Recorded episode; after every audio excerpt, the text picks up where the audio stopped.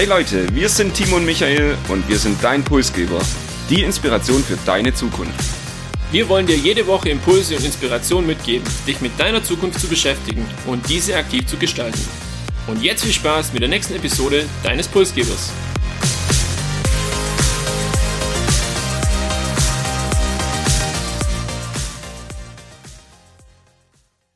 Wir begrüßen euch zu Episode 76 des Pulsgebers.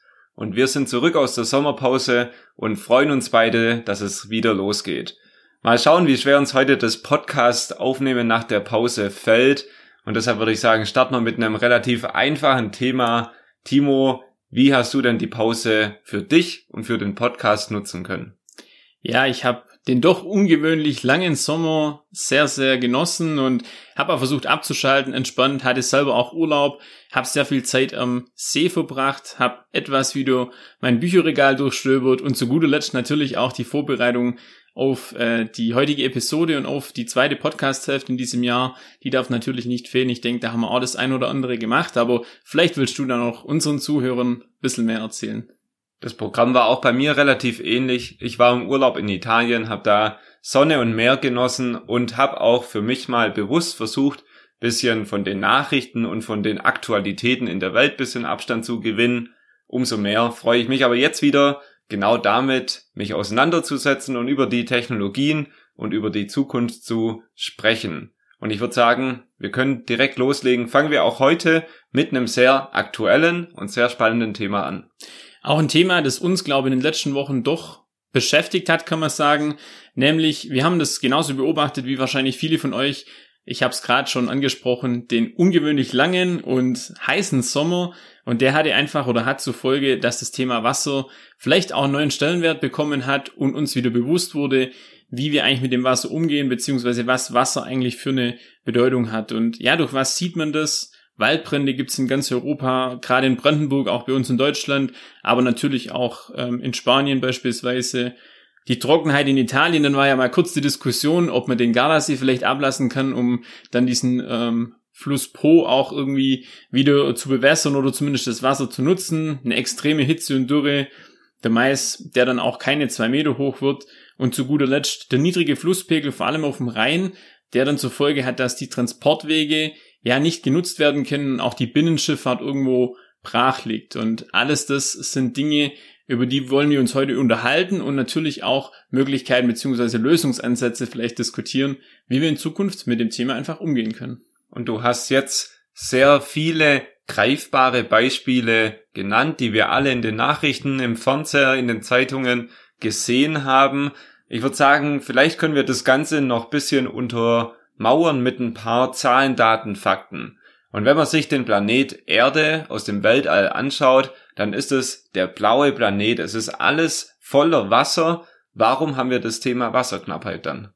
Ja, wenn man sich dann etwas genauer anschaut, dann kommt man drauf, dass halt von unserem Wasserbestand 97 Prozent Salzwasser sind, vor allem in den Meeren, und nur drei Prozent Süßwasser und damit genießbar. Also das Süßwasser ist eigentlich das, was wir als Trinkwasser nutzen können und von dieser ganzen Wassermenge sind es lediglich drei Prozent. Das erklärt natürlich, warum wir dann trotz dem blauen Planeten vielleicht das Thema Wasser uns genauer anschauen müssen. Für uns in Deutschland und auch in Europa ist Wasser ja irgendwie selbstverständlich und wenn man den Wasserhahn aufmacht, kommt zumindest hier in Deutschland auch trinkbares, genießbares Wasser raus. Das ist ja nicht überall auf der Welt so, oder? Nee, wenn man sich dann eine Studie von UNESCO oder Werte von UNESCO anschaut, rund 2,2 Milliarden Menschen haben eigentlich keinen regelmäßigen Zugang zu einem sicheren, zu einem sauberen Trinkwasser und wenn man sich anschaut, dass etwa vier Milliarden eben in Regionen leben, die mindestens einen Monat im Jahr unter Wasserknappheit leiden und äh, das jetzt mal im Vergleich zur Weltbevölkerung sieht, dann ist das schon eine ganze Menge. Also ähm, wirklich teilweise ein Drittel eigentlich, beziehungsweise dann die Hälfte knapp, die das Thema Wasserknappheit auch schon zu spüren bekommt. Und gerade als ich die Zahlen auch vorab zu dem Podcast in unseren Notizen gefunden habe, fand ich das Ganze doch sehr erschreckend und es zeigt uns ja, Wasserknappheit ist vor allem ein globales Problem. Wir werden im weiteren Verlauf der Episode auch noch drüber sprechen, wie sehr das auch ein deutsches Problem ist oder in den nächsten Jahren ein deutsches oder europäisches Problem werden könnte. Ich würde sagen, bevor wir aber uns den Standort Deutschland genauer anschauen, schauen wir uns die allgemeinen Ursachen vielleicht mal genauer an. Was ist denn hier der Grund für Wasserknappheit? Ja, es gibt viele Gründe aus unserer Sicht, vielleicht aus meiner Sicht. Ähm, ein Thema ist Bevölkerungswachstum. Klar, die Erde wächst an Menschen und das im rasanten Tempo und die wollen alle was trinken, brauchen alle Wasser. Der gestiegene Wohlstand und der Verbrauch, ich gehe jetzt davon aus, klar, Trinkwasser wird dann eben nicht nur zum Trinken verwendet oder für die Körperpflege, sondern auch mal für Pools, Garten, Autowaschen etc. Und somit steigt auch der Bedarf der Klimawandel trägt seinen Teil dazu bei. Weniger Regenwasser, auch gleichzeitig weniger mögliches Trinkwasser, Dürre, Trockenheit und dann aber auch das Thema Starkregenereignisse, das auch ganz besondere Auswirkungen hat auf beispielsweise äh, Trinkwasser. Ich denke da an Überschwemmungen, ähm, verunreinigtes Wasser auf einmal, das dann natürlich auch wieder gereinigt werden muss und dem Kreislauf zurückgeführt werden sollte. Und gerade das Thema Klimawandel ist inzwischen auch in Deutschland präsent. Du hast hier als Folgen die Dürren und die Trockenheit angesprochen und wir haben auch schon durchklingen lassen, ja, das ist ein aktuelles Thema, was uns auch besonders in diesem Jahr 2022 und in diesem Sommer mehr beschäftigt hat als sonst. Schauen wir uns doch den Standort Deutschland hinsichtlich Wasserknappheit deshalb vielleicht mal ein bisschen genauer an. Jahrelang galt eigentlich Wasser für uns als selbstverständlich und irgendwo fast gefühlt unendlich vorhanden. Und neue Daten und Studien zeigen jetzt aber, der Wasserverlust in Deutschland ist sehr hoch. Und viele von uns können sich das Ausmaß von Trockenheit heute eigentlich noch nicht ja, ausmalen oder es ist noch nicht abzusehen, zu welchen Auswirkungen das auch in Deutschland die nächsten Jahre und Jahrzehnte führen wird. Der Grundwasserpegel in Deutschland, der sinkt schon von Jahr zu Jahr. Und laut Analysten wird es, oder ist es so, dass Deutschland in den letzten 20 Jahren ungefähr Wassermengen im Umfang von dem Bodensee verloren hat. Und damit gehört Deutschland eben heute schon zu den Regionen auf der Welt mit dem höchsten Wasserverlust. Was soll uns das sagen? Also das Thema Wasserknappheit und vor allem Wasserverlust ist in Deutschland heute schon präsent.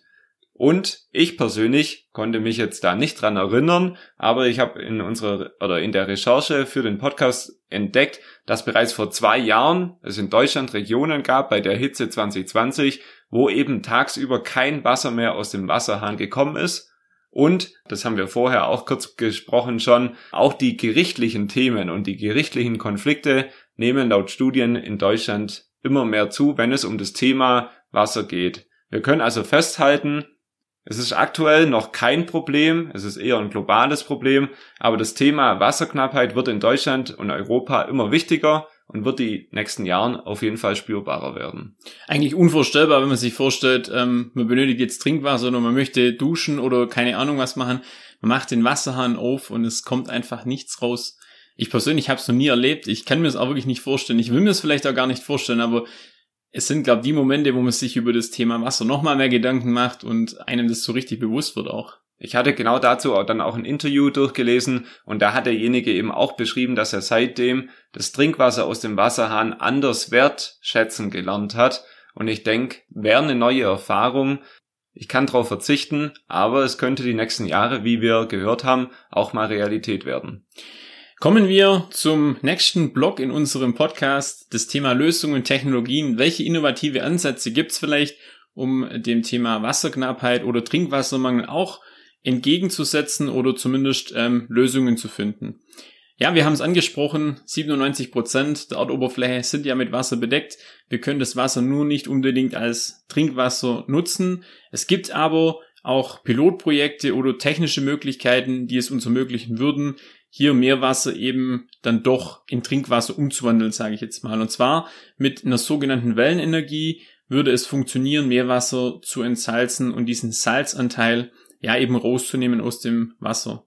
Wie funktioniert das? Eine Hochdruckpumpe presst das Meerwasser durch einen Filter und trennt quasi das Wasser und das Salz. Ein kleiner Nachteil, die Pumpe, die braucht sehr viel Energie und somit wäre es nur dann nachhaltig, wenn wir das auch mit Solarenergie oder vielleicht ähm, ja, Wellenenergie dann eben nutzen bzw. betreiben. Und wie funktioniert es? Es gibt ein mehrstufiges Filtersystem und dieses Filtersystem trennt eben über verschiedene Ebenen dann das Salz aus dem Wasser heraus. Und so könnte man über Wasserleitungen dann das gefilterte Wasser eben vom Meer an Land pumpen. Es gibt da auch schon zwei Testanlagen aktuell in den USA, eine und die andere vor den Kanarischen Inseln. Und mit so einer Anlage haben die das, glaube ich, mal grob hochgerechnet, würde sich der Bedarf von ganz Berlin decken, also rund zwei Millionen Kubikmeter Wasser sind es. Und ähm, da könnte man dann schon wirklich auch viele Menschen mit Trinkwasser versorgen. Nachteil wäre es, müsste halt eine küstennahe Region sein, beziehungsweise das Wasser müsste ähnlich wie sämtliche Energiethemen relativ weiten Weg hinter sich bringen, aber ich glaube, das ist eher zweitrangig, sondern grundsätzlich für mich ein innovativer Ansatz, um das Meerwasser auch nutzen zu können. Und das ist ja auch ein Ansatz, der auf der Hand liegt. Du hast es angesprochen, 97 Prozent des Wassers auf diesem Planet sind Meerwasser, sind Salzwasser. Das ist nur heute für uns nicht genießbar. Also für mich wäre das die absolute Königsdisziplin. Leider heute noch zu teuer und zu energieintensiv. Ich würde gern aber auch noch eine etwas andere Technologie vorstellen und hier fokussiert sich die Technologie auf die Kreislaufwirtschaft und auf das Wiederverwenden von Abwasser. Die grundsätzliche Idee ist, dass eben Mikroorganismen im Grundwasser das Abwasser wiederum von Schadstoffen befreien. Wie funktioniert jetzt das Verfahren? Ähm, das Abwasser wird mit Spezialbrunnen 50 Meter in die Tiefe gepumpt und auf dem Weg eben diese 50 Meter in die Tiefe dann mit Mikroorganismen und Mineralien gesäubert. Also es funktioniert ähnlich wie die Filter, die du in dem Meerwasser angesprochen hast, nur hier eben mit Mikroorganismen und Mineralien, die dann so bisschen als Recycling dienen für das Abwasser. Und das Ganze wird so heute auch schon angewendet. In Tel Aviv werden so 90 Prozent des Abwassers wiederverwendet und direkt wieder ins Trinkwasser zurückgepumpt. In Deutschland wird das so nicht akzeptiert, weil hier eben die Angst ist, dass wenn das Wasser in Anführungszeichen nur durch diese Mikroorganismen und Mineralien geht, dass es dann eben nicht sauber genug ist, um in unser Trinkwasser zurückzugehen. Und wir präferieren dann lieber eben das Klären und danach eben die Zurückgabe des Wassers in den natürlichen Kreislauf. Stelle ich mir jetzt auch als Laie langfristig sinnvoller vor als so eine halbfertige Lösung. Aber vielleicht kommen wir auch mal in die Situation, dass wir auf diese Möglichkeiten angewiesen sind. Wenn man sich anschaut, dass jeder Deutsche täglich eigentlich im Schnitt 127 Liter Wasser äh, verbraucht, dann ist es eigentlich nur sinnvoll und wichtig, vielleicht auch richtig, dieses Abwasser einfach zu nutzen und zu wieder, wieder zu verwerten. Und du hast das Thema Kreislaufwirtschaft angesprochen und ich möchte noch einen kleinen Impuls dazugeben. Es gibt noch eine weitere Möglichkeit, auch technisch, äh, wenn man mit einer Druckdifferenz, also so eine Art Druckausgleich, das Wasser durch eine Membran führt, dann hat man die Möglichkeit, eine spezielle Membran ist es natürlich, Moleküle und Salze herauszusieben. Und so hat man auch die Chance, aus Abwasser wieder Trinkwasser zu gewinnen. Das wird schon in Singapur angewendet, ist aber sehr aufwendig aktuell noch und teuer. Deshalb nur ein kleiner Exkurs in diese Möglichkeit, aber dass man es vielleicht vollständigkeitshalber auch mal gehört hat. Und zur Vollständigkeit muss man wahrscheinlich auch dazu sagen, dass gerade das Thema Kreislaufwirtschaft bei uns in Deutschland schon sehr ausgeprägt ist und wir hier eine Infrastruktur haben, die auf jeden Fall hier sehr viel Wasser wieder in den natürlichen Kreislauf zurückgibt. Das ist natürlich nicht überall auf der Welt so, was sicherlich auch den meisten bekannt ist. Deshalb braucht man da eben noch Technologien, um dann eben entweder diese Kreislaufwirtschaft auch aufzubauen oder eben den Ansatz, den du ganz am Anfang geteilt hast, auf diese 97 Prozent Salzwasser zurückzugreifen, was wir heute eben noch nicht können. Ja, lass uns festhalten, Wasserknappheit betrifft nicht nur Entwicklungsländern, sondern hat sich mittlerweile zum globalen Problem entwickelt. Wir merken das auch in Deutschland und so geht's auch sämtlichen großen Industrienationen. Es gibt aber heute schon innovative technische Ansätze zur Aufbereitung von Wasser und auch zur Nutzung von Salzwasser. Und unser Learning, Wasser ist wirklich ein kostbares Gut, weshalb wir auch sparsam damit umgehen sollten und das Thema natürlich auch sehr, sehr wertschätzen. Und das war Episode 1 nach der Sommerpause und ich hoffe, man hat nicht zu sehr gemerkt, dass auch wir beide erst wieder in den Flow kommen müssen. Ich bin mir sicher, das gelingt uns die nächsten Wochen und wir haben viele spannende Themen über den Sommer uns schon überlegt und da könnt ihr euch auf einiges freuen. Damit ihr das nicht verpasst, abonniert uns, folgt uns auf LinkedIn und erzählt euren Freunden und Kollegen vom Podcast Pulsgeber. Wir wünschen euch eine wasserreiche Woche und jede Menge inspirierende Momente.